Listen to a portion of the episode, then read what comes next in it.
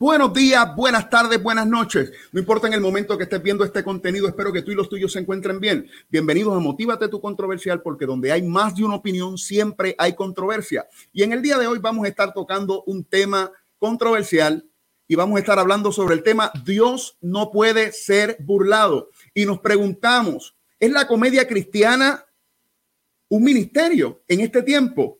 ¿Es la risa la nueva manera de impactar almas? Eso solo lo podemos saber de una forma y es simplemente esperando que empiece la controversia en 3, 2, 1. Motívate, motívate, motívate tú. Motívate, motívate, motívate tú. Motívate, motívate, motívate tú. Motívate, motívate, motívate tú.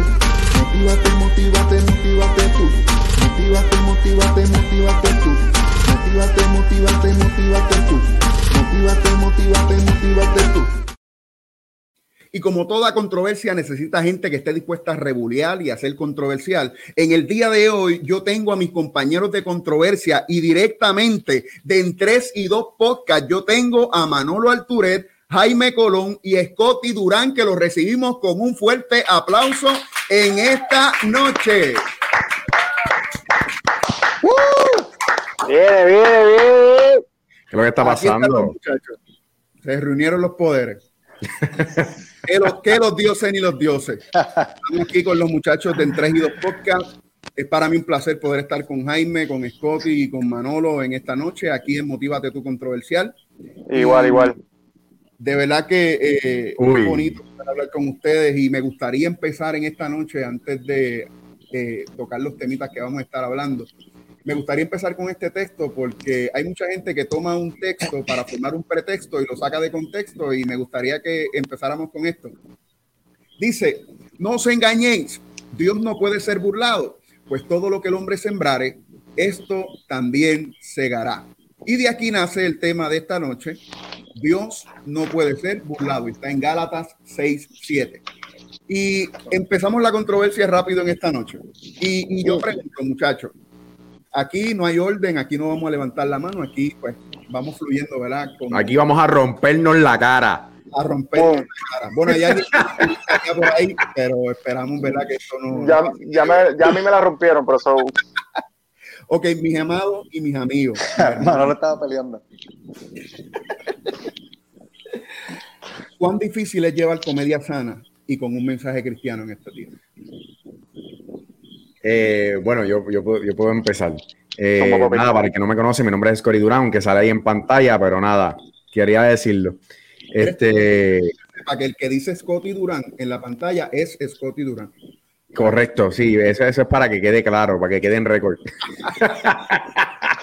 nada, este, yo pienso que, que ahora no es tan complicadona, ¿me entiendes? Ahora, en estos tiempos, no es tan complicadona llevar comedia con un mensaje, porque a, a mí, a mí en cuestión de, comedia sana, comedia chabacana, ponerle descripción a la, a la, comedia, para mí comedia es comedia, no importa este, para dónde tú la dirijas, es comedia y punto. Lo que pasa es que, pues, obviamente, en la, en la característica que tú tienes en llevar comedia, pues tú como, como comediante o actor decides, pues mira, yo no voy a hablar malo, yo no voy a decir cosas de doble sentido, pero no es que mi comedia es sana.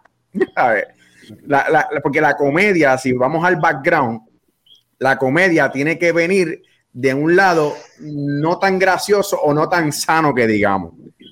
Si nos, si nos dejamos llevar por, definición de lo que, de dónde proviene la comedia, ¿entiendes? La, raíz de dónde viene. La, comedia viene del dolor, la, comedia viene del sufrimiento y ante el sufrimiento ocurre una sanación. A partir de esa sanación, tú puedes hablar cómicamente de lo sucedido. ¿Me entiendes? Por eso es que yo puedo hablar de mi mamá, que mi mamá me reventaba, por ejemplo, mi mamá me reventaba por yo sacar malas notas, pero en el momento que mami me reventaba yo sacaba malas notas, no, a mí no me encantaba la situación.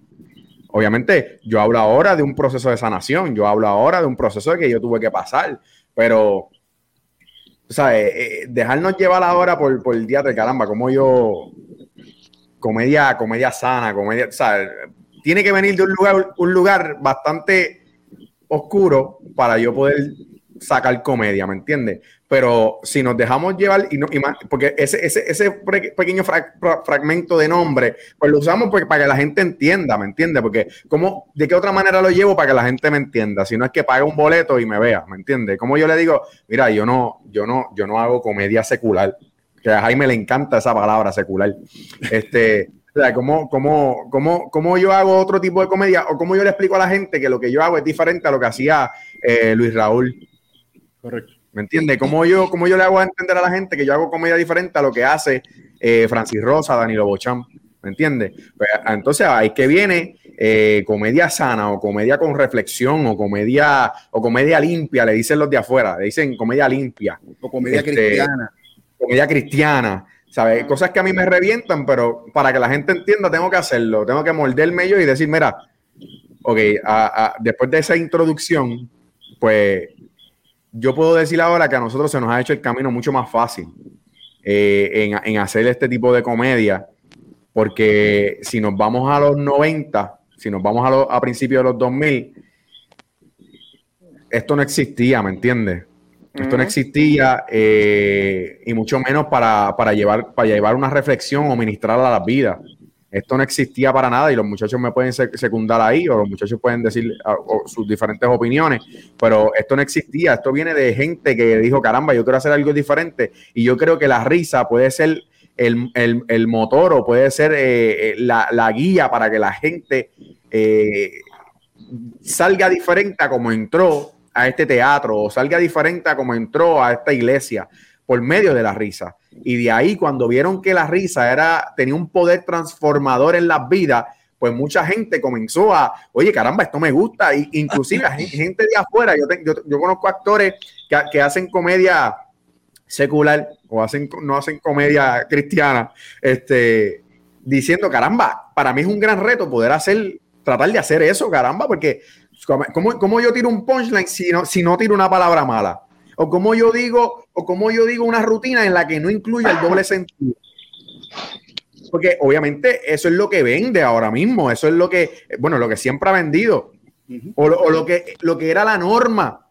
Antes las canales de televisión eran mucho más fuertes que ahora. Podían hablar del homosexual y tripiárselo. Podían hablar del negro y tripiárselo. Podían hablar del gordo y tripiárselo, pero que lo hagan ahora. ¿Me entiendes? Yo pienso que dentro de todo, la, comedia en todos los sentidos ha evolucionado de una forma enorme, enorme. Y en este tiempo nosotros se nos ha hecho el camino muchísimo más fácil en cuestión de querer hacer lo que, lo que, lo que, lo que, hacer lo que queremos. Por ejemplo, Manolo, Manolo hace eh, eh, eh, shows de improvisación y lo hace totalmente limpio, sin doble sentido para ministrar las vidas. Jaime hace spoken word lo hace para ministrar las vidas. Yo hago stand-up comedy y lo hago para ministrar las vidas. Tú sabes, hay mucha gente que se está levantando en, cuestión del arte totalmente y ese camino lo hizo aquellos que empezaron allá atrás que dijeron, caramba, esto yo sé que, que Dios nos va a dar las herramientas suficientes para nosotros poder ministrar a quien lo necesita a través de la comedia o a través del arte. Yo creo que hay, algo que, que, hay que notar en lo que ustedes hacen. Y es el aspecto de que no podemos usar el doble sentido, no se pueden usar palabras malas. Y cuando tú tomas cualquier tipo de comedia que ves en cualquier momento o en cualquier lugar, cuando te das cuenta, si le quitas las palabras malas y el doble sentido, prácticamente no tiene nada la persona que está hablando al frente. O sea que es bien retante el trabajo que ustedes están haciendo porque depende de eh, eh, la base de la comedia, como hablábamos ahorita, la base de la comedia es tomar un suceso trágico, una experiencia mala, una experiencia que eh, eh, me marcó, una experiencia que me reventó, una experiencia, como tú dices, que me dio hasta contra el piso. Y yo tomo esa experiencia y ya después de sanar, la convierto en algo que le da eh, una manera de la gente también identificarse con mi situación, sanar con mi situación, pero también reírse de lo que esta experiencia pues fomentó en, en, mí. Entonces, Correcto.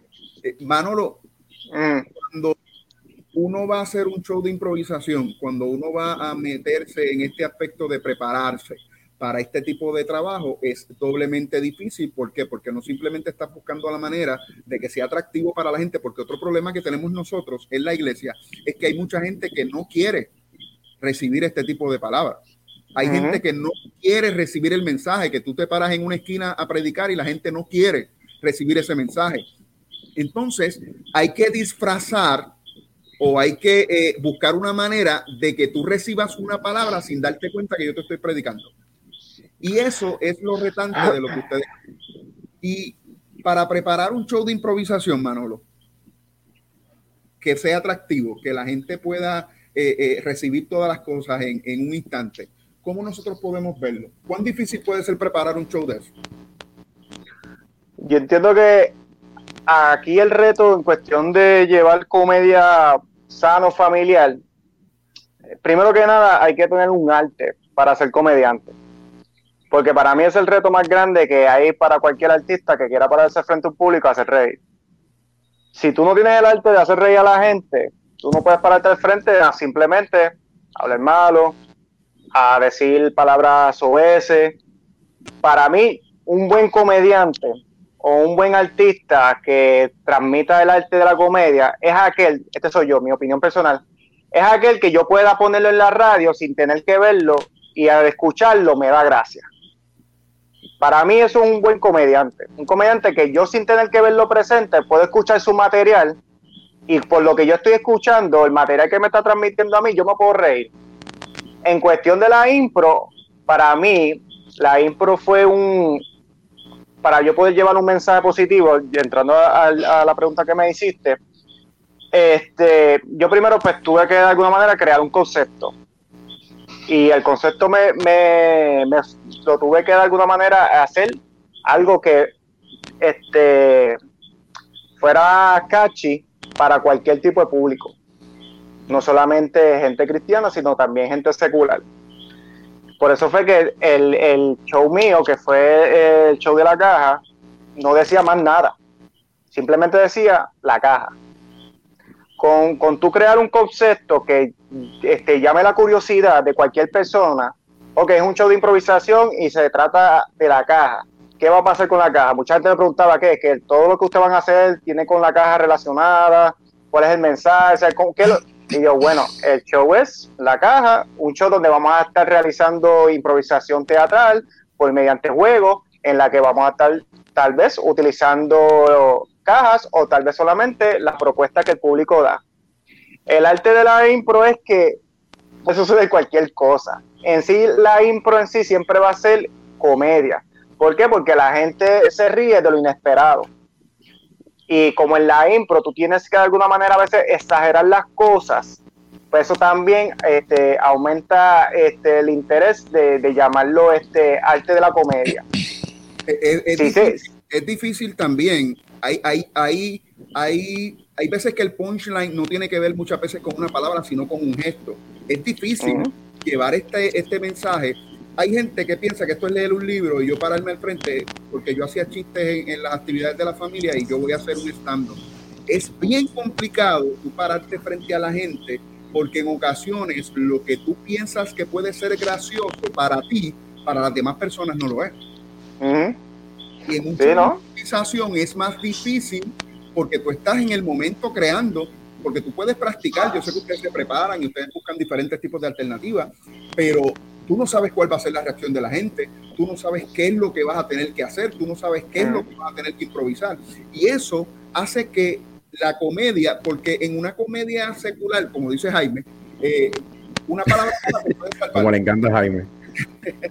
un doble sentido te puede salvar, pero en, en- en un ambiente familiar donde se permiten niños, donde tú tienes que cuidar todo lo que tú haces, donde tienes gente de la iglesia que son un poquito más touchy, porque lamentablemente, ¿verdad? Tenemos personas que muchas veces eh, están eh, en la expectativa de que cometamos un error para señalar lo que hicimos, porque lo que Correcto. estamos haciendo no es tomado por mucha gente.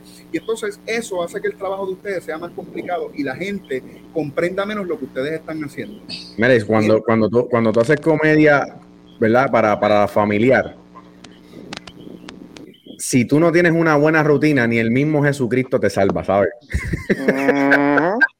Si tú no tienes una buena rutina, porque yo pienso que lo, lo, lo ya te, yo, por eso- yo me atrevo a comparar el público familiar versus el público, eh, ¿verdad?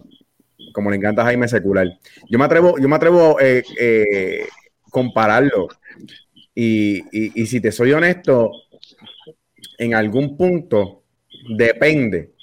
O sea, porque puede variar. Yo prefiero hacer un stand-up comedy para afuera que un stand-up comedy en mi iglesia, por ejemplo. O sea, me, atrevo, me atrevo a decir una cosa como esa, porque se me hace muchísimo más fácil. Yo no tengo que pensar tanto tampoco.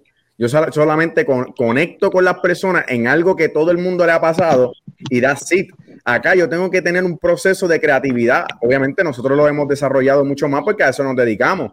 Este, pero por ejemplo, si yo le digo a, ¿verdad? Como ya lo mencioné, a Danilo Bochampo o a Francis Rosa, vente, haz un stand-up comedy aquí en, mi iglesia, se van a hacer un 8.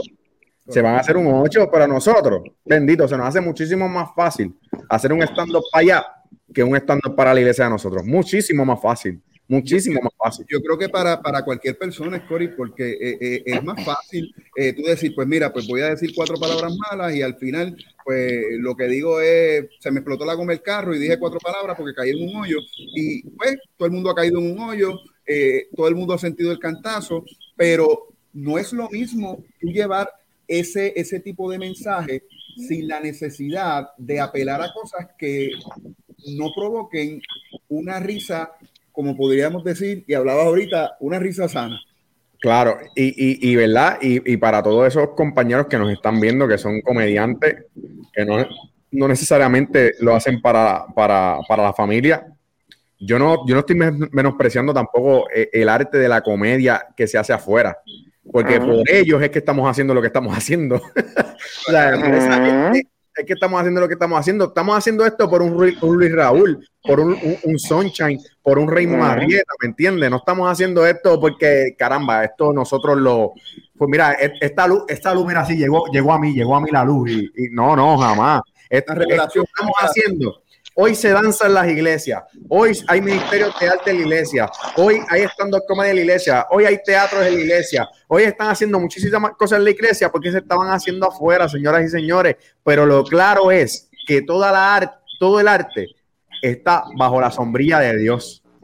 No importa si se hace afuera, no importa si se hace adentro, todo el arte está bajo la sombrilla de Dios. ¿Me entiendes? Y eso es lo que hay que tener claro. Ahora, que el enemigo vino a hacer lo que, lo que, lo que le dio la gana, y entonces ahora esto le vamos a llamar esto y ahora esto le vamos a llamar lo otro. Esos son otros 20 pesos. Y obviamente nosotros que somos las herramientas lo vamos a usar para qué? Para bendecir o para maldecir. O sea, eh, los policías tienen pistolas para defender y los maleantes la tienen para matar gente. En la, en la cual tú lo utilizas. Entonces, Jaime, ¿tú me puedes decir por qué hay tanta oposición al trabajo que ustedes hacen? ¿Por qué, por qué hay tanta oposición? bueno, lo primero... Señal y con los, dispositivos ahí para conectarte con nosotros. Lo primero que quiero decirles es que llegué, muchachos. Estoy súper contento de estar aquí con ustedes. Este, Al fin, corazón. Llevamos, llevamos 20 minutos estoy tratando de cachar lo que dijeron, porque era como las películas chinas que terminan de hablar, hacen hola, hola. Las películas chinas cuando las traducen, claro. Este, eh, ¿Cuál fue la pregunta? Repitiendo la pregunta, Jaime, que está ahí. Mira, Jaime. Eh, llegando, llegando. ¿Tú entiendes que se debe que este ministerio de, la comedia o este ministerio ¿verdad? que trata de, impactar almas por medio de la risa tenga tanto oposición aún en el día de hoy dentro de nuestros temas? Eh, mira, yo comencé bailando y todavía el baile tiene oposición. Eh, hay gente que hace pantomima y todavía la pantomima tiene oposición, que era lo que cuando yo crecí, la pantomima era lo que se aceptaba. Bueno, lo que, lo que, lo que, ellos consideran pantomima, claro. Gracias, Corey. y lo que ellos... ya, estamos, en controversia. Sí, ya estamos en controversia.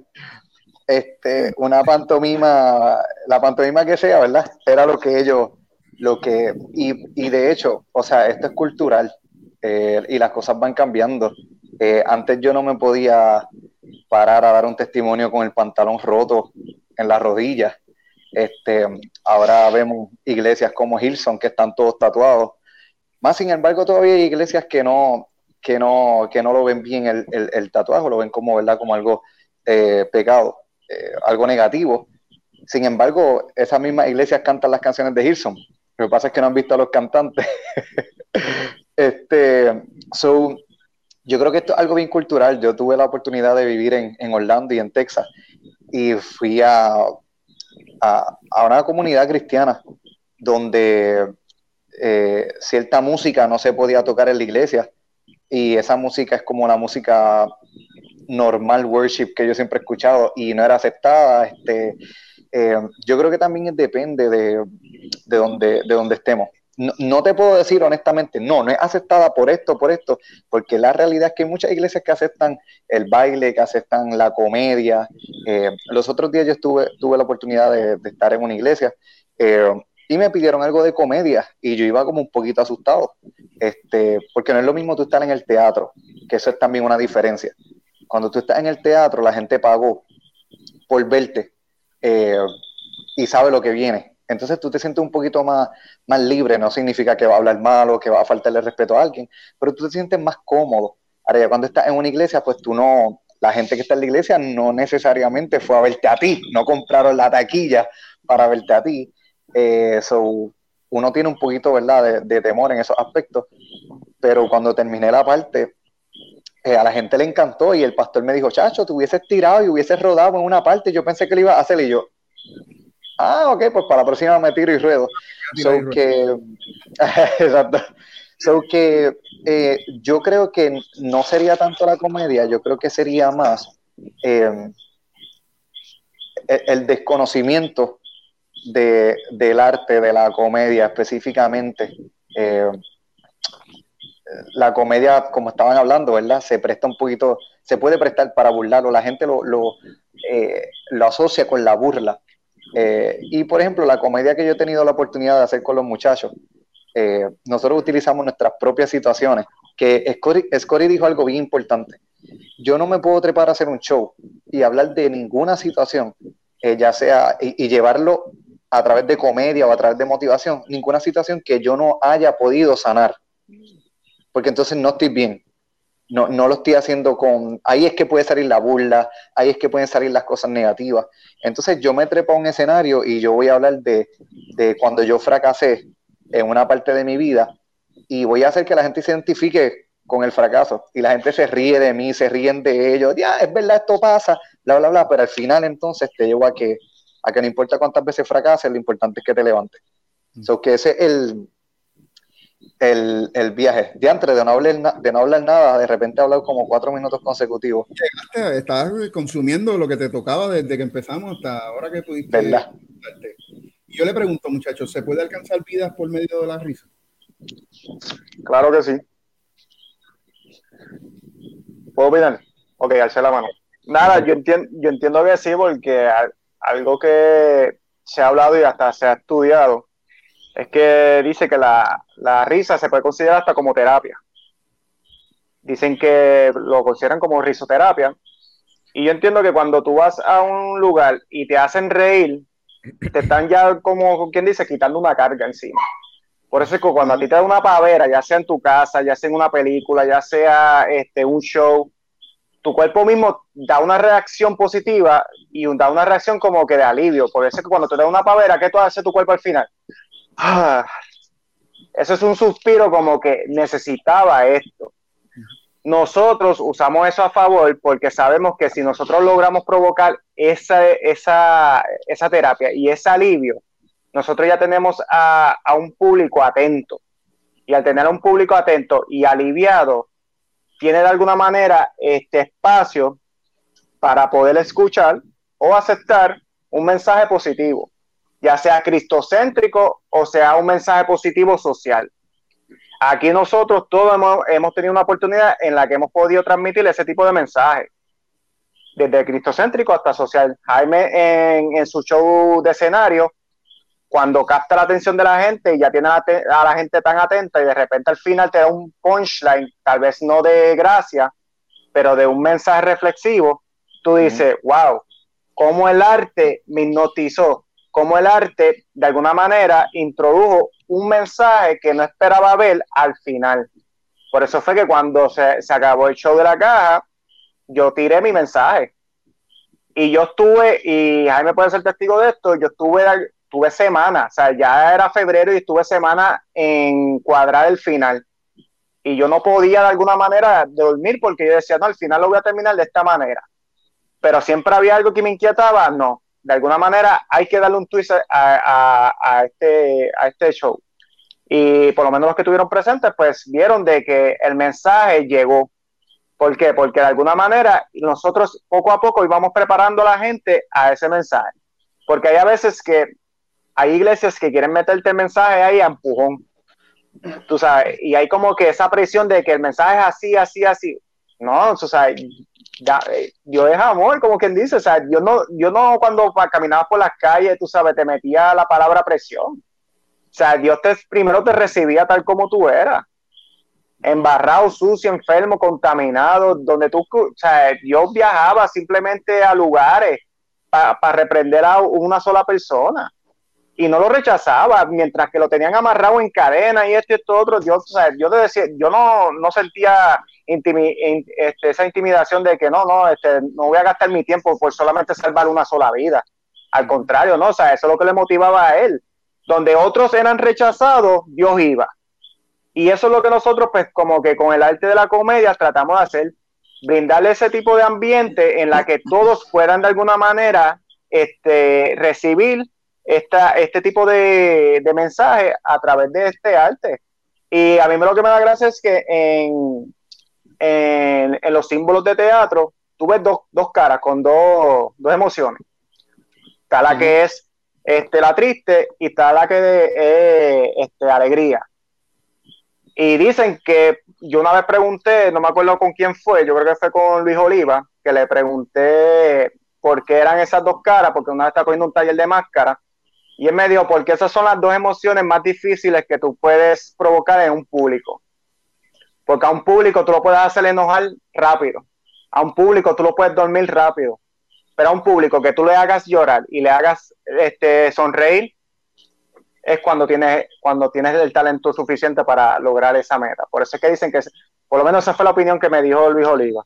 Pero que yo entiendo que sí, tú sabes, en la comedia hay sanidad y hay este alivio y hay terapia y hay de todo un poco.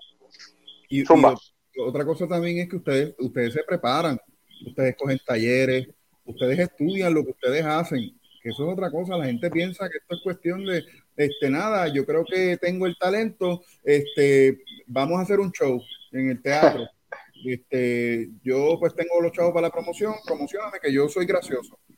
Lamentablemente nadie ve meses de preparación, años de preparación y, las diferentes facetas en las que ustedes se desempeñan. Jaime pues eh, hace spoken word, eh, baila, que lo hemos visto en todas las facetas. Cory eh, hace café, hace un buen café. hacemos, hacemos, muchas cosas aparte de lo que, de lo que hacemos, pero ¿Qué, nos mueve a, hacer ese tipo de, ministerio? ¿Por qué ustedes se decidieron por la comedia? Por lo menos de, mi, parte. Tú eres músico este, también, Cory. Tú podías haber hecho. Cory es músico, Cory es músico. Eh, plena para Cristo. Aunque yo, soy músico. Yo soy músico, pero aquí, aquí en, esta, en estas cuestiones yo, ¿verdad? Yo, yo tengo mis opiniones que son un poquito controversiales. Bienvenido. Este, yo ¿Qué te, puedo decir? Eh, yo estudié eh, producción de radio y televisión. Yo trabajé muchos años en, una emisora bien conocida aquí en Puerto Rico. Este, yo trabajé también en Canal 2, Canal 4. Eh, tú sabes, lo, mío es la producción y el teatro y la actuación. A eso es lo que yo me dedico y me quisiera dedicar toda mi vida, esa es mi pasión. Este, pero mi primera pasión fue la música, sí, está en lo correcto. Mi primera pasión desde los 14, desde los 12 años yo estoy tocando. So, este, por ahí fue que yo me apasioné de las artes como tal. Eh, ¿Cuál es la pregunta? Me fui. Me fui. Estábamos en este traído podcast. Me fui, me, puse en traído. ¿Qué te mueve, Scotty? Ah, ah ¿qué me mueve? Estoy como Jaime, pero yo estaba aquí. El punto es que yo estaba aquí. familia, familia, lo, que, a mí me mueve es porque yo, yo he probado de afuera también, ¿me entiendes? Yo he probado de afuera también y, estuve muchos años haciendo teatro, este, afuera, eh, teatro en pops que a mí no me gustaba, eh, con, con, una comunidad, un público que a mí no me gustaba, eh, porque la energía o, lo que transmitía ese público hacia mí, de mi, eh, o sea, eh, lo que reaccionaba ese público a base de mi delivery era como, o sea, para ese tiempo era como que era algo que yo no quería y, yo sentía que yo estaba contaminando a la gente sabiendo que yo podía ser una persona que, que, que, que bendijera las vidas en vez de, la, o sea, en vez de contaminarlas con otra cosa.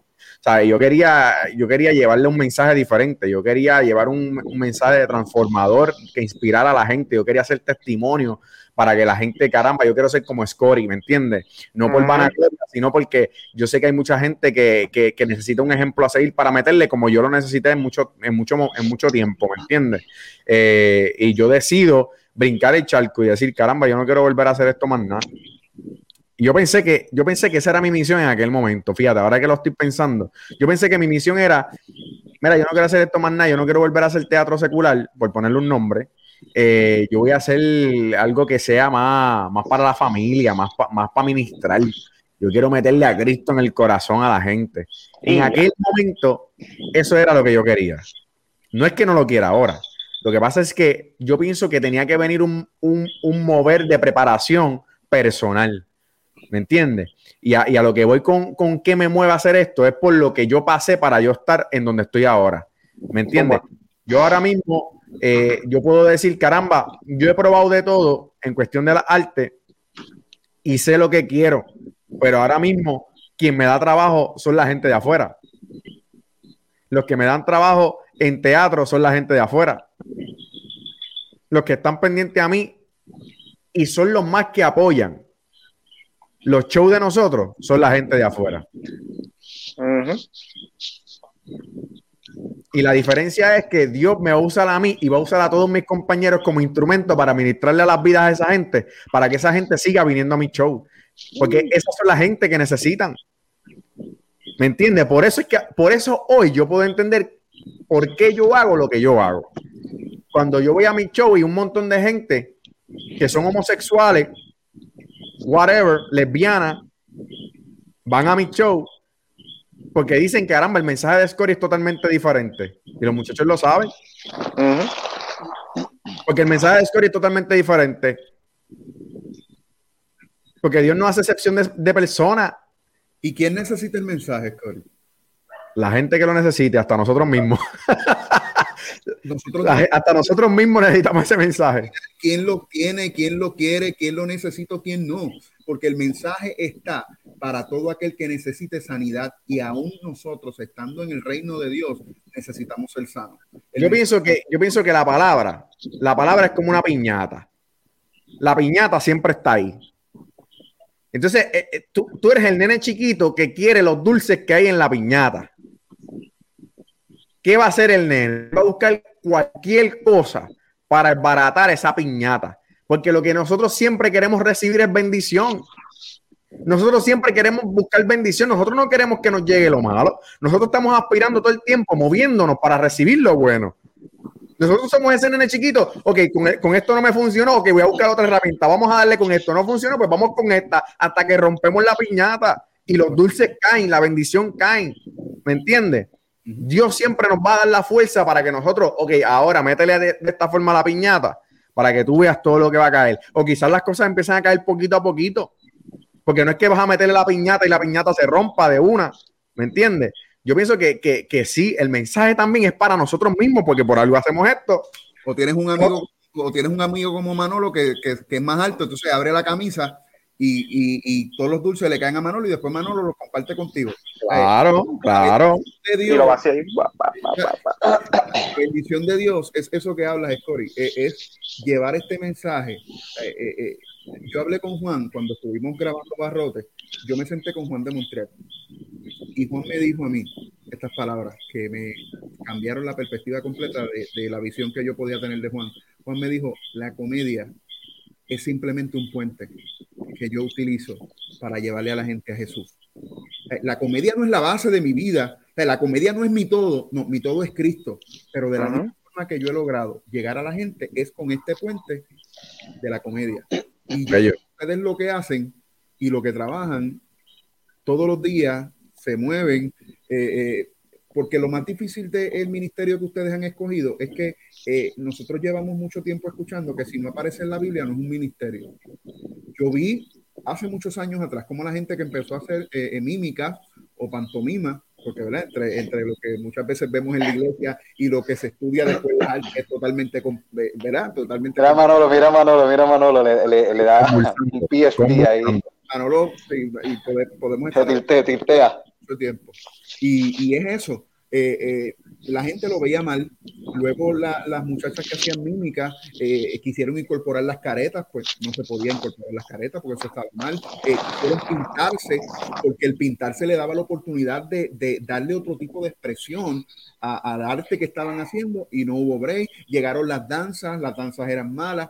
Todo lo que es nuevo y diferente siempre encuentra oposición y lamentablemente la gente le cuesta entender que no todos tenemos el mismo talento y no todos tenemos el mismo ministerio. Y que lo querramos aceptar o no, la comedia, la risa, el arte como ustedes lo están llevando en diferentes tipos de, de, posición, en diferentes tipos de lugares, es un ministerio que Dios ha puesto en sus manos. Y es el talento que Dios le dio a ustedes. Eh, eh, Manolo a lo mejor le, le, gustaría cantar, pero no es cantante.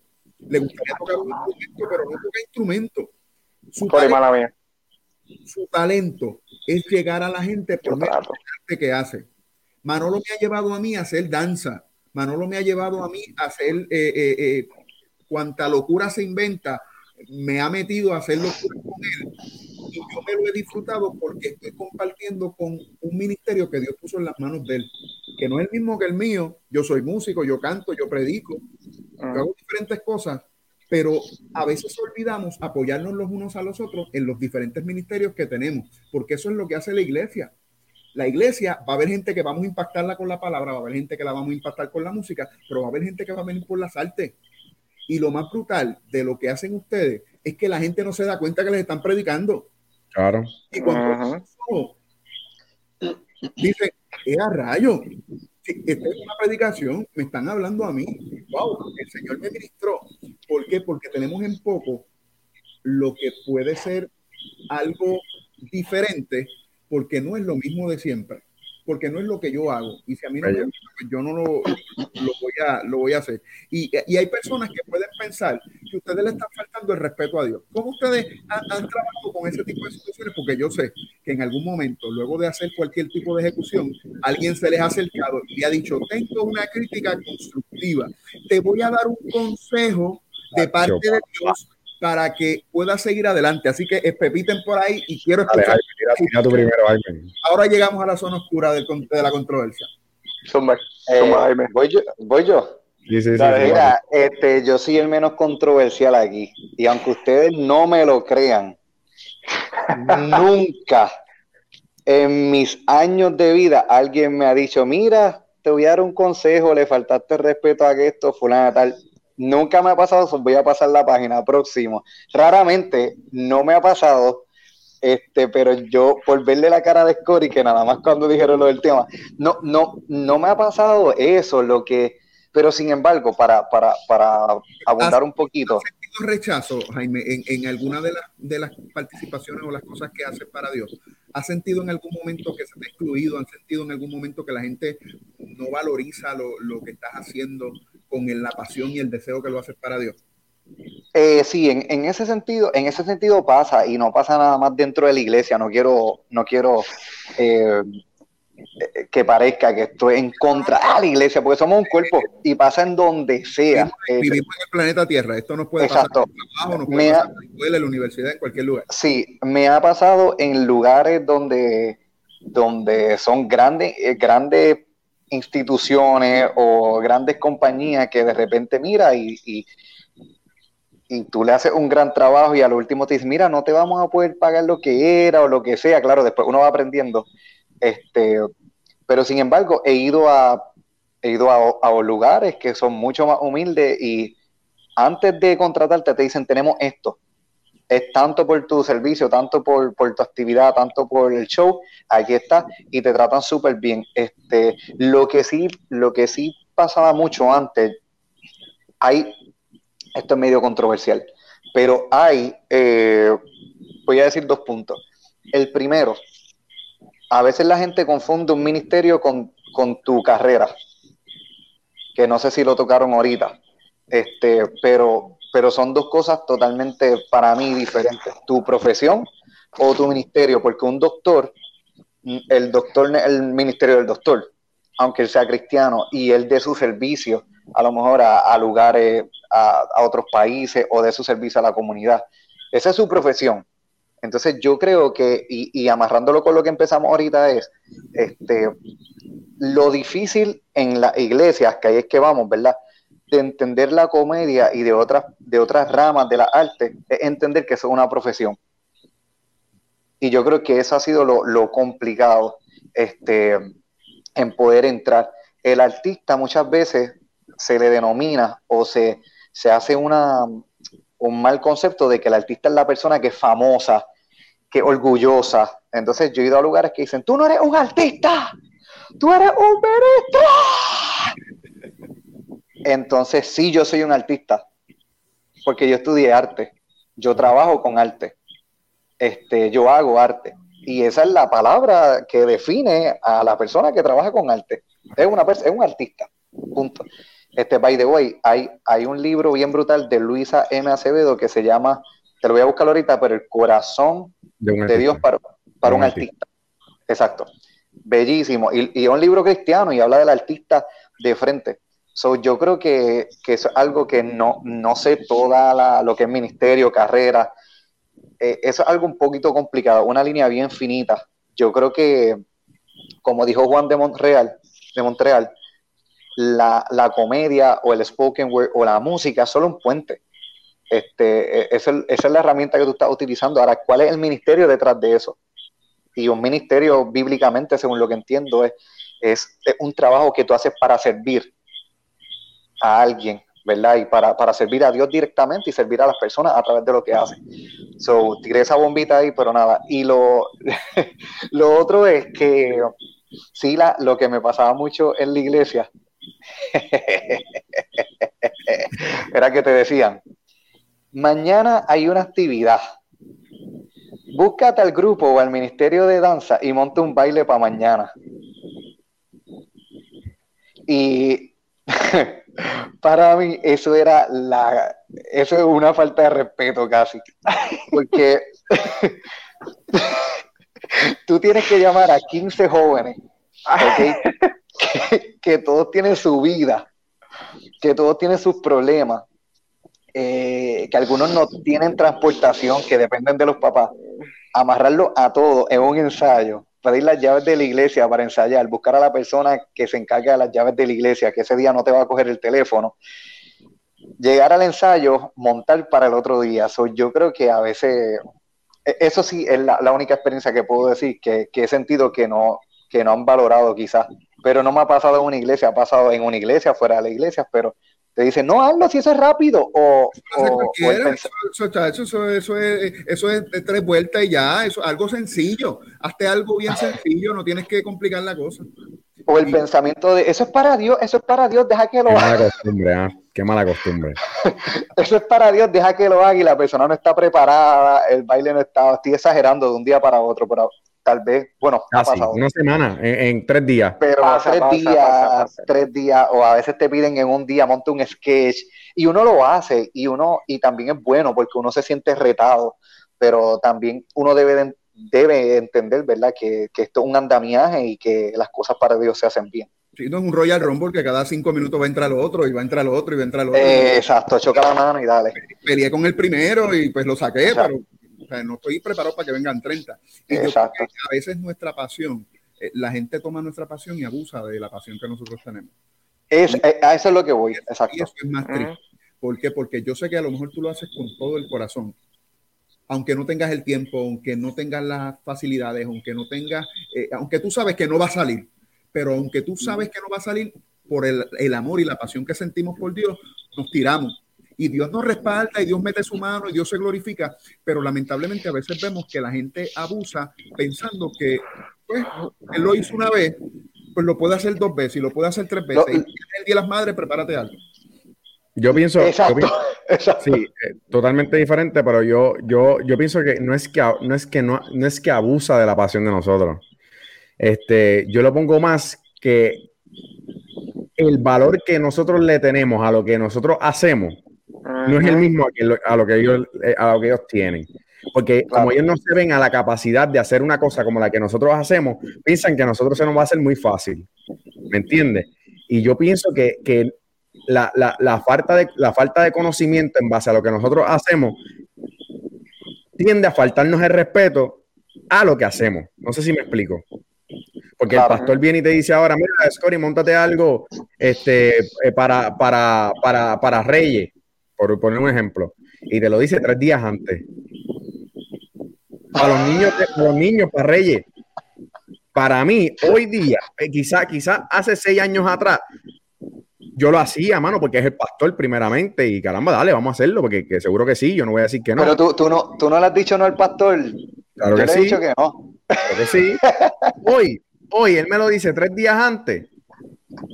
Un saludito al pastor Mariano Hernández. Él me lo dice eh, hoy. hoy, tres días antes, y yo le digo que no.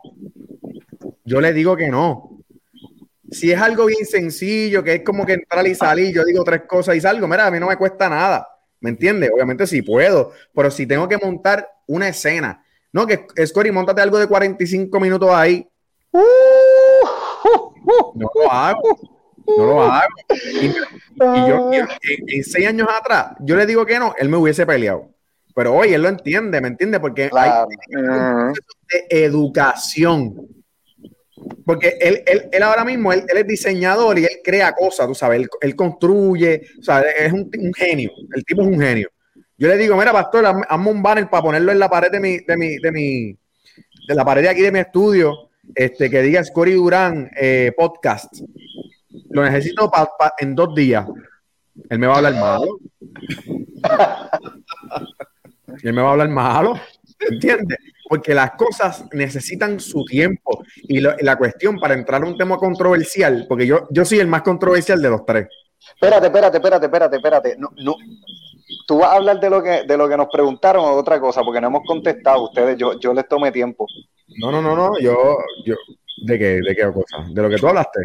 No, la, pregunta, la, pregunta, la, pregunta era si cuando tú te has bajado, alguien te ha dicho, mira, te voy a dar un consejo, te voy a hablar de falta de Dios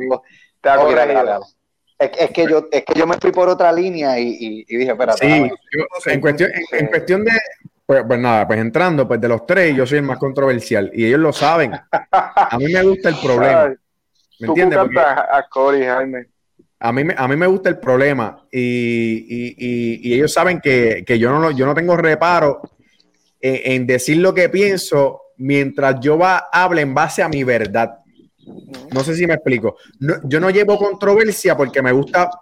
No, no, yo no llevo controversia porque soy problemático. Yo llevo controversia porque la gente está acostumbrada a escuchar lo que les conviene escuchar. Yo estoy para que tú entiendas que yo opino diferente a ti y en base a una opinión diferente a ti, Dios me bendice. Esa es mi misión por el momento. Si de momento cambia y yo, ¿sabes? Y me pongo a decir cosas que, que este, tú quieres escuchar, pues cool. Pero no, si tú vas a mis redes sociales, yo voy a hablar pidiéndole perdón a un, homosexual. Si tú vas a mis redes sociales, tú vas a ver un video defendiendo la, la, negritud en Puerto Rico y en el mundo entero. Si tú vas a mis redes sociales, tú vas a escuchar cosas de bendición. Pero no todo el tiempo yo te voy a dar lo que tú quieres escuchar. No todo el tiempo lo voy a hacer. Porque hay otras cosas que se tienen que hablar y la gente no lo quiere hablar. ¿Por qué en las iglesias no se habla de sexo? ¿Por qué en las iglesias no se, llama, no se habla de la homofobia? ¿Por qué en la iglesia no se tocan temas de educación cristiana para a la gente que está dentro, tú los eduques para que bendigan a los que están allá afuera? ¿Por qué no se habla de eso en las iglesias? porque estamos acostumbrados a lo que, mira, a lo que me bendiga a mí, a lo que, a, ok, a lo que no me, a lo que no me mueve el piso. Vamos a escuchar eso, vamos a mantenernos ahí en este lolling de, de, de buenas cosas. Pues yo me cansé de eso en un punto. Y yo dije, caramba, yo tengo que hablar cosas, porque yo no estoy hablando, yo no estoy hablando de cosas que para mí son correctas y para la iglesia no, porque jamás yo le voy a fallar a lo que yo creo. O sea, una cosa no tiene que ver con la otra. Yo no le voy a fallar a lo que yo creo. Pero en base a lo que yo creo, ahí yo hablo. Y obviamente yo siempre voy, caramba, esto será de emoción. Sabes, por ejemplo, yo hice el video de, los homosexuales pidiéndole perdón a, los homosexuales, porque yo pienso que las iglesias lo, lo, lo ha lacerado muchísimo. Pienso que la iglesia lo ha lacerado muchísimo. Tengo muchos compañeros, muchos, muchos artistas, amigos míos, este, abiertamente homosexuales que han tenido situaciones con la iglesia y han sido lacerados por la iglesia. Pienso que algunos están hiperbolizando las cosas, otros sí lo, lo hablan de corazón y les creo que eso es así. Y los muchachos lo saben aquí. ¿sabes? Eso no es nuevo, que la iglesia de cierta manera ha lacerado a, a la gente, no solamente a una comunidad en específico, a la gente. ¿Me entiendes? Pues yo pienso que esas cosas se tienen que hablar. ¿Por qué no se habla de eso? lo que pasa es que acuérdate que eh, la gente quiere evitar lo que nosotros estamos haciendo aquí en esta noche, la controversia. La controversia. ¿Tú sabes, cuál es la diferencia? Que cuando yo hice una canción para el Team Rubio, yo recibí más de un millón de, de, likes por una canción que hice para el Team Rubio. Y por eso me, imagino. Porque salió para el tiempo de que Jaime sacó el video del Team Rubio, para ese mismo tiempo, eh, yo hice una canción y cogí un montón de likes. Y, Durísimo. pero cuando saqué una canción, cuando mandaron a Alexa, se trancó la gente. No, no, no, no, pues, no, tú no puedes hablar de eso. Puedo hablar de eso. Entonces, e, esa, esa, eh, yo te entiendo perfectamente, Cody, y no es que, eh, como tú dices, no es que uno quiera ser problemático, pero yo creo que hay momentos en los cuales nosotros tenemos que hablar de las cosas y a veces se nos olvida que nosotros somos seres de esta tierra. Pero, pero, pero claro está, eso no es para todo el mundo. Hay unos que lo van a hacer, y hay otros que no. Claro, hay gente que se va a alegrar cuando te escuchen aquí, nos escuchen hablando de esto en este podcast, y hay gente que le va a alegrar porque entiende que son temas que son eh, necesarios en lo que estamos haciendo.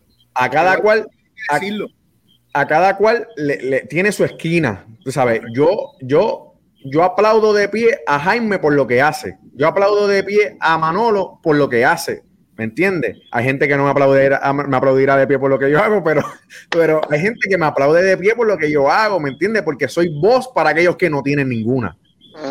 ¿Me entiendes? Y eso, y eso, y esa misión que yo tengo ahora, pues, bueno, gracias a Dios que me la ha dado y yo puedo llegar a donde gente no llega, ¿me entiendes? Por ejemplo, yo hice hace, hace un año atrás un stand-up comedy que se llamó Los fantasmas sí existen.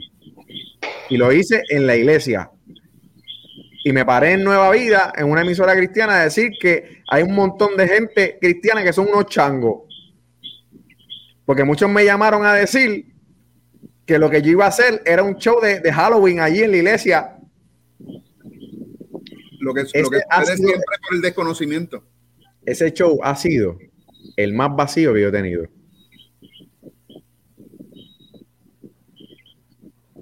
Solamente solamente por la temática.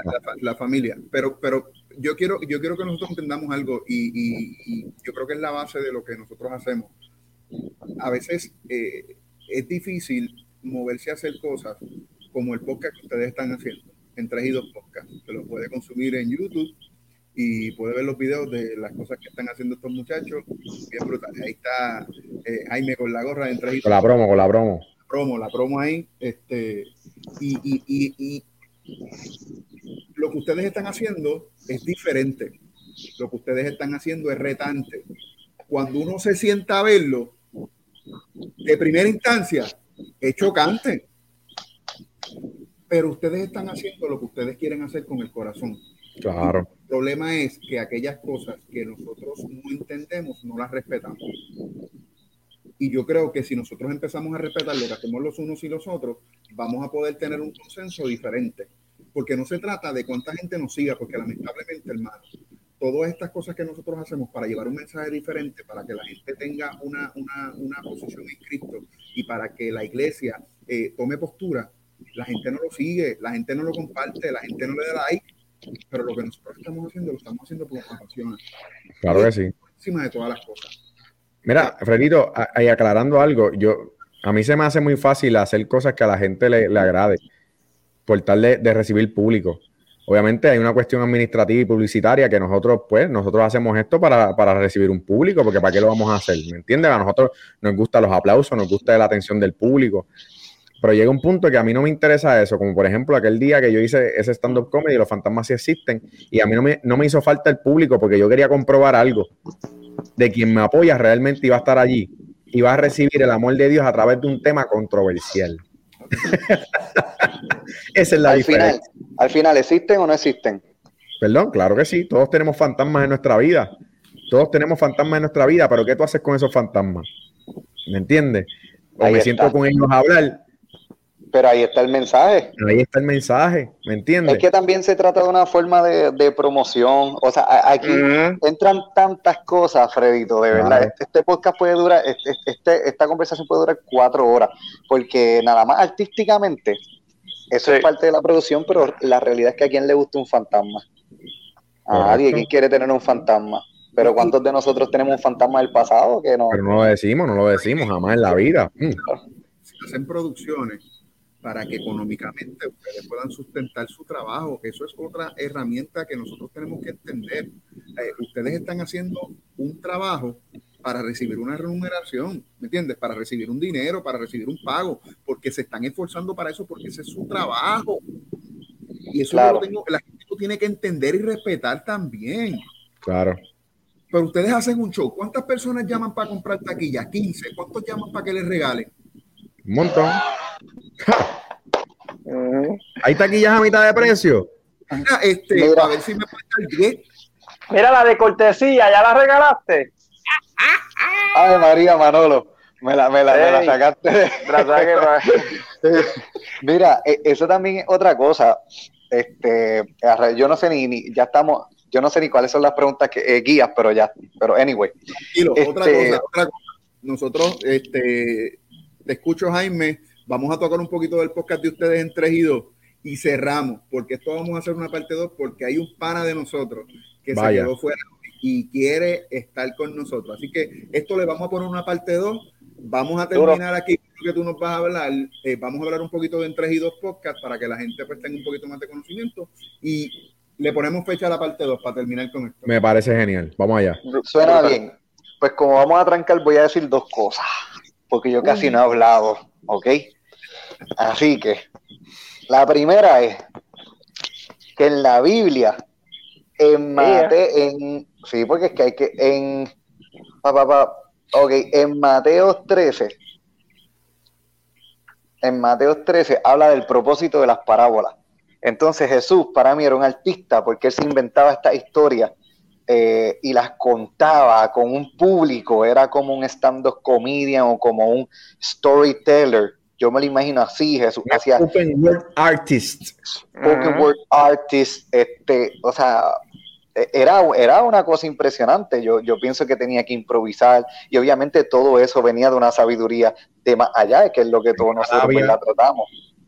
Pero dice en el 10, no, no lo voy a leer como está, pero básicamente los discípulos le preguntan por qué él habla en parábola.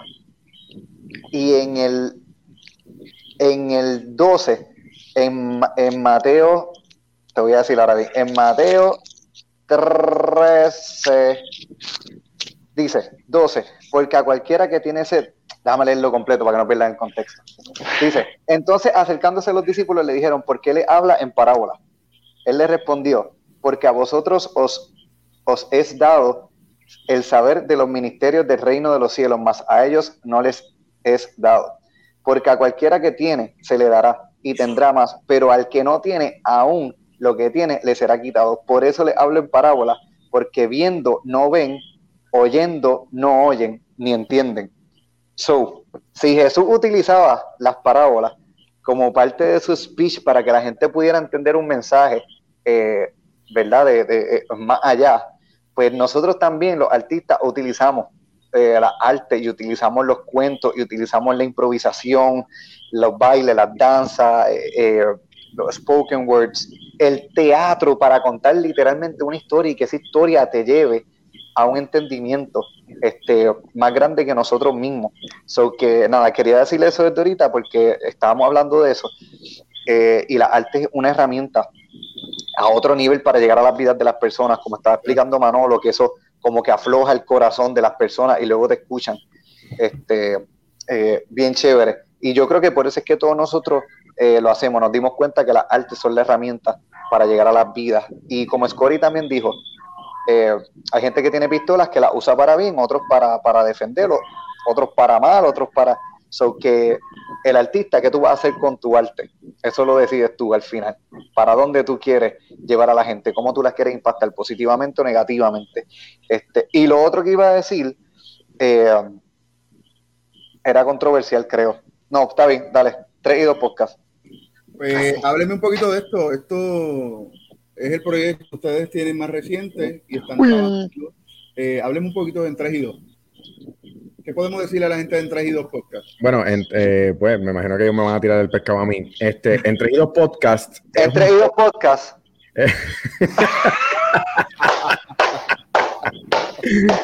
Sí, tienen que ver, tienen que ver, tienen que ver la broma. No me acuerdo cuál, era el episodio. Hay que el tercero, el tercero, segundo tercero. episodio. Segundo episodio. El tercero.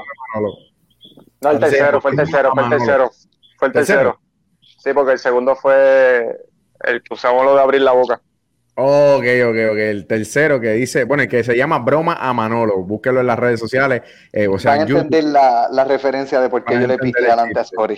Este, eh, está en YouTube. Nada, en 3 y 2 Podcast, eh, como siempre nosotros hemos dicho, no sabemos si es un show, si es un podcast, si es un invento, si es un ventetú, no sabemos ni qué rayo. es. El punto es que nosotros estamos allí para entretener a las personas, entretener a la gente.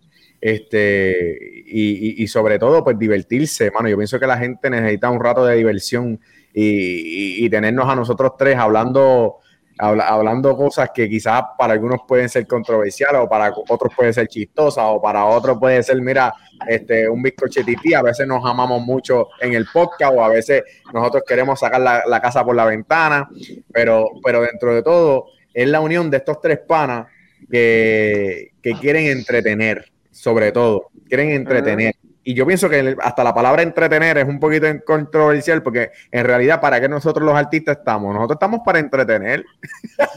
nosotros estamos para entretener. De hecho, si, mala mía, si tú buscas la definición de comediante, te va a decir esa misma palabra. Es un entertainer, ¿sabes? Es, es alguien que te va a entretener Claro. por un rato y tú le pagas para que te entretenga. Y nosotros estamos allí entreteniendo a la gente por las redes sociales. Este, ¿de, de dónde nace? Mira, pues nosotros, nosotros, este invento eh, nace, o, este querer hacer un podcast sale de mí. Este, porque en, en- en- verdad yo tenía un podcast y se cayó. Tenía un podcast y se cayó. So, me el productor me dice, mira, ¿tú quieres hacer algo con el podcast? Y, y yo dije, mano, pues mi sueño siempre ha, ha sido ser, hacer radio. So, yo quisiera hacer un podcast, que es lo más cercano a la radio que tengo, pero quisiera no hacerlo solo. Déjame dar una llamadita telefónica, espérate. Mira, Manolo, es para ver si tú, si tú puedes, si tú te tiras a hacer un podcast conmigo y qué sé yo, para inventar. Sí, ah, pues está bien, te aviso ya mismo. Dile que yo no quería, que yo estaba complicado, tuviste que enamorarme. Y llamo a Jaime. Pam, mira Jaime, este, y él siempre me contesta, ¿qué quieres ahora? Y yo, mira, este, Jaime, que me surgió la oportunidad de hacer un podcast. Mira, en verdad yo no puedo, yo tengo escenario encima, yo tengo un montón de cosas, eh, tú sabes, yo no puedo, yo, pero Jaime, va a estar Manolo también, va a estar Manolo también y nos vamos a apoyar bien duro. Esto va a estar, tú sabes, esto va a estar a otro nivel, vaya a estar yo, vamos a poder incluir a otra gente, vamos a entrevistar gente, tú vas a poder hacer tu spoken word como te encanta, whatever. O sea, el punto es que los enamoré y, y- y nos zumbamos a la misión de hacer un podcast. Eh, y ellos dijeron que sí, mano. Ellos dijeron que sí. Y este ha sido el proyecto que, que- que dentro de los muchos que he tenido, que uno de los más que me he disfrutado.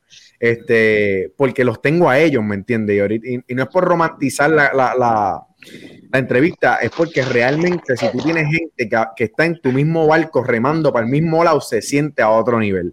¿Me entiendes? Eso se siente a otro nivel. Y estamos comenzando en este nuevo proyecto que llevamos, no sé ni cuánto llevamos, Como nueve episodios. No, empezamos en noviembre 10. Empezamos en noviembre 10, este, creando episodios, creando episodios, viendo cómo, cómo va la cosa en las redes sociales, dándonos a conocer, explorando, resurgiendo, eh, cambiando libretos, eh, explorando esta nueva travesía. Y yo pienso que ha, que, ha, venido muy bien. Estamos recibiendo un segundo aire, estamos llegando a lo que queremos. Es un proyecto bien rico, bien original, sobre todo es bien original.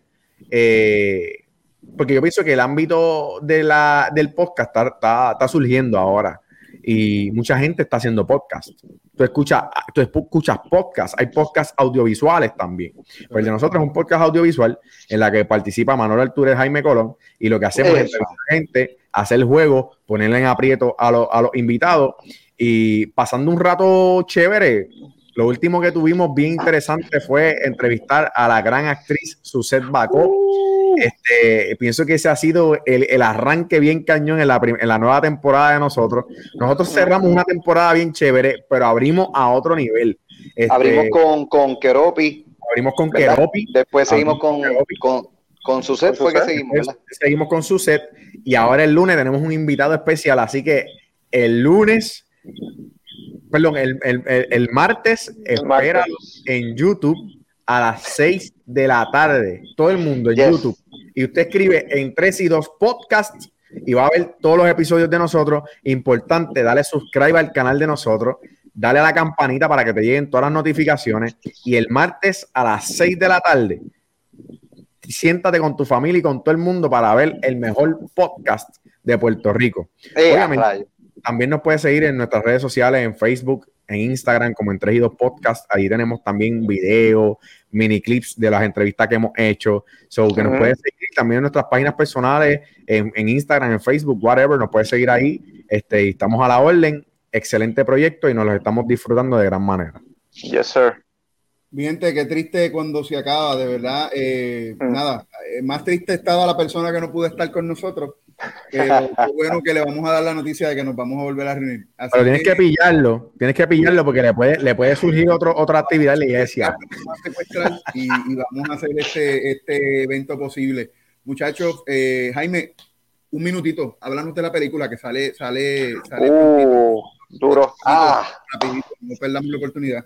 Gracias, gracias, mano. Este, mira, eh, déjame ver cómo el cuento largo, corto. Yo soy parte de, una academia, se llama Micha, una academia de arte, que se especializa en baile, pero también tenemos dibujo, pintura, actuación, entre otras cosas, eh, y danza aérea. Eh, entonces no pudimos hacer un recital por, por todo lo del COVID-19, los protocolos, y no podíamos eh, utilizar los teatros, así que decidimos hacer algo un poquito más creativo. Nos, nos, reunimos con Julio Román, Julio Román, este, nos reímos con Julio, le, explicamos la idea y finalmente hicimos como, claro que sí, hoy claro que sí. Y finalmente este, creamos una película, básicamente, donde, donde se ven la, cada clase, las ejecuciones de cada, de cada clase de baile, de arte, eh, entrelazado con una historia, este, que es la historia de la película, una historia bellísima, es donde se van a poder identificar una familia que comienza a perder la esperanza por diferentes situaciones, incluyendo la del COVID-19. Eh, pero pasa algo mágico en donde la protagonista es a rayo. en donde diantre, yo estoy hablando de algo bien serio, mano. Mala ya me salió un hipo. Voy a empezar otra vez, Freddy. Voy desde atrás. Mira, yo pertenezco a una academia que se llama Micha, que está en Caguas, una academia que se especializa no, pues nada, una historia bien bonita. Este, eh, y nada, nuestros estudiantes hicieron un gran trabajo. Sale para Caribbean Cinema, se llama Hope, Esperanza en, inglés. Sale en Caribbean Cinema desde el 28 de enero. Este, va a estar ahí un tiempito en, en las salas de Plaza del Sol Bayamón, Plaza Las Américas, Área Metro, eh, Ponce en Plaza del Caribe, Mayagüez Western Plaza y mm, me falta uno. Y Caguas, claro, Caguas en las Catalinas en las Catalinas, así que la pueden ir a ver. Este, una película puertorriqueña con talento puertorriqueño. Eh, tremendo trabajo de Julio Román, Kiara Pita, quien es la directora de la academia y productora ejecutiva, y Eliomar Laureano también, que fue el otro productor, y un elenco bellísimo de, niños, jóvenes y adultos que dieron el todo. Una película puertorriqueña, vayan a verla. Excelente. Tenemos la película Hope, tenemos en 3 y 2 Podcasts y tenemos Motívate tú. Estamos en Facebook, estamos en Instagram, estamos en YouTube. ¿Cuál es el tema de Motívate tú? No me digas que saliste. Cuéntame la historia de lo que pasó cuando llegaste. Eso somos Motívate tú. Motívate tú es una plataforma donde fusionamos lo que es la psicología, la fe y la motivación para que las personas se muevan, despierten aquello que llevan dentro y puedan cumplir su propósito en la vida. ¿Puedes repetir eso? ¿Puedes repetir eso que dijiste? Me, me encantó. Durísimo. Nosotros somos Motívate tú, Motívate tú. ¿Qué hace? Mezcla lo que es la psicología, la fe y la motivación para que las personas despierten y puedan llevar a cabo aquellas cosas que llevan dentro y puedan poner acción en sus vidas para que el propósito que tienen para cumplir en sus vidas se dé y puedan bendecir a otras personas. Sí, pero lo, que dijiste que, cuando salga no me digas. Ok, el lema de nosotros es sencillo, no me digas que saliste, porque todo el mundo nos dice que salió. Cuéntame la historia de lo que pasó cuando llegaste al lugar. Eso, eso es. Eh, eh, eso es tuyo. Sí. Te lo, ok, te voy a dar el crédito, lo voy a copiar en algún momento y te etiqueto. La verdad, mira, acá nosotros, nosotros los artistas decimos qué clase de partida. Qué peste, qué peste. Clase de peste. Durísimo el lema de Motivate tú, claro que sí. Mano, gracias. Estar con ustedes, bellísimo, como ustedes dicen, la palabra de ustedes, bello. Bello. Bello, bello, bello. Bello. Y será hasta la próxima y con un invitado adicional. Uy, vamos ya. Estamos ready. Vamos Cabe por ahí. Así que un abrazo, gracias a todos y siga gracias a ti. Con nosotros y con los muchachos. Esto es Motívate tú, controversial. Muy buenos días, muy buenas noches, muy buenas tardes y hasta la próxima. Éxito y bendiciones. Bendiciones, gracias. Motívate, motívate, motívate tú. Motívate, motívate, motívate tú. Motívate, motívate, motívate tú. Motívate, motívate, motívate tú. Motívate, motívate, motívate tú. Motívate, motívate, motívate tú. Motívate, motívate, motívate tú. Motívate, motívate, motívate tú. Motívate, motívate, motívate tú. Estamos aquí, todavía. ¿Se fueron? Yo estoy bailando.